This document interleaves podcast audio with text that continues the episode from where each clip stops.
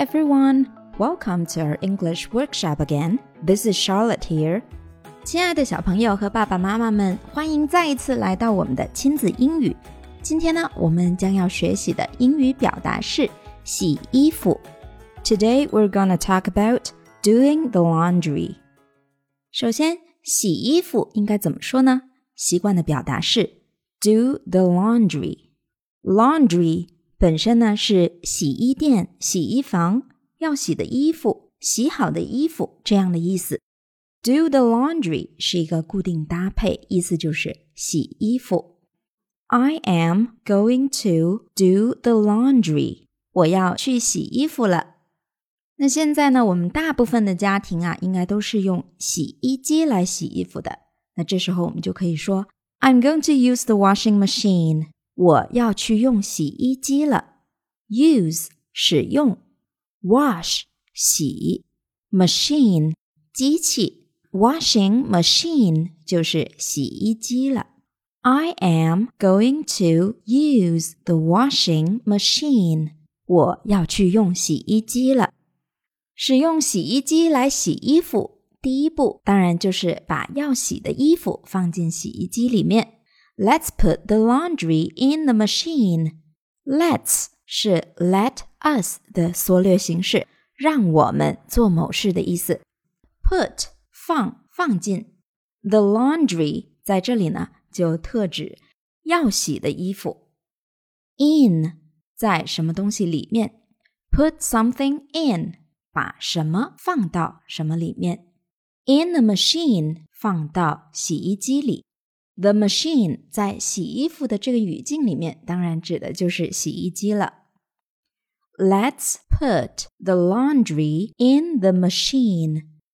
洗衣服的时候呢，要注意区分不同颜色的衣服，有颜色的衣服放在一边，白色的衣服要放在另一边。Put the colored clothes here and the whites over there. Color 颜色，colored 有颜色的，着色的。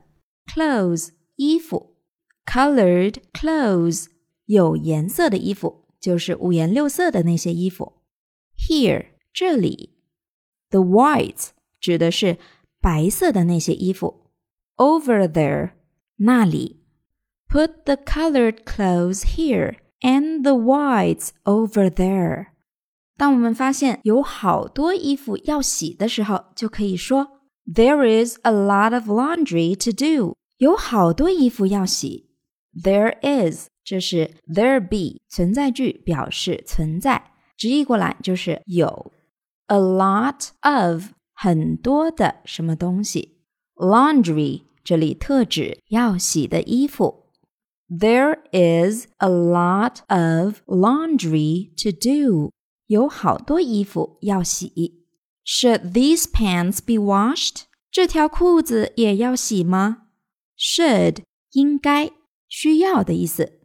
Pant 裤子，因为裤子有两条裤腿儿，所以呢，pant 这个词呢常常以复数形式出现。Pants wash 洗，这里用的是它的被动形式 be washed。Should these pants be washed？ 这条裤子也要洗吗？Get the socks all together，把袜子都放一起。Socks 袜子，all 全部的，together 一起。Get something together 就是把某样东西放在一起的意思。Get the socks all together，把袜子都放在一起。 好啦，那么今天我们的亲子英语要学的内容到这里就先告一段落了，我们下期节目再见吧，See you。